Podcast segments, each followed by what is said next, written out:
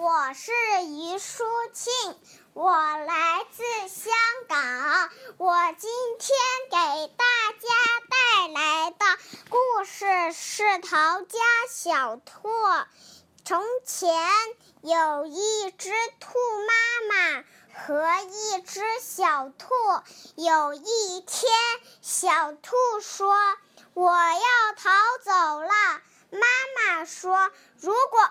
你逃走了，我就去追你。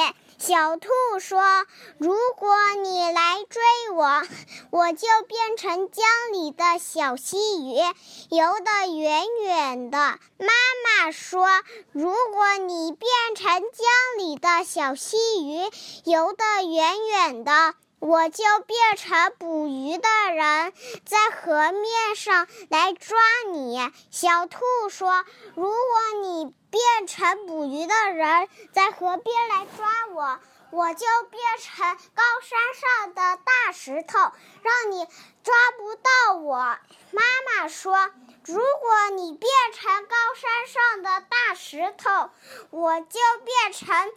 爬山的人爬到山顶来找你。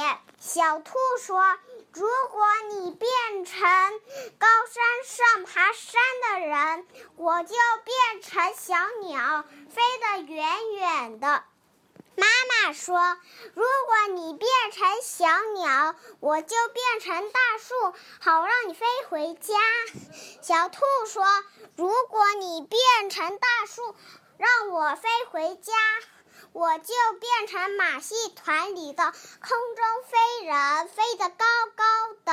妈妈说：“如果你变成马戏团里的空中飞人，我就变成走钢索的人，到半空中来找你。”小兔说：“如果你变成走钢索的人，我就变成小男孩跑回家。”妈妈说：“如果你变成小男孩跑回家，我正好就是你的妈妈，我会张开手臂，紧紧的把你抱起来。”天哪！小兔说：“我不如就待在这儿，当你的小宝贝吧。”妈妈说：“来，来根红萝卜吧，我们一起睡个觉。”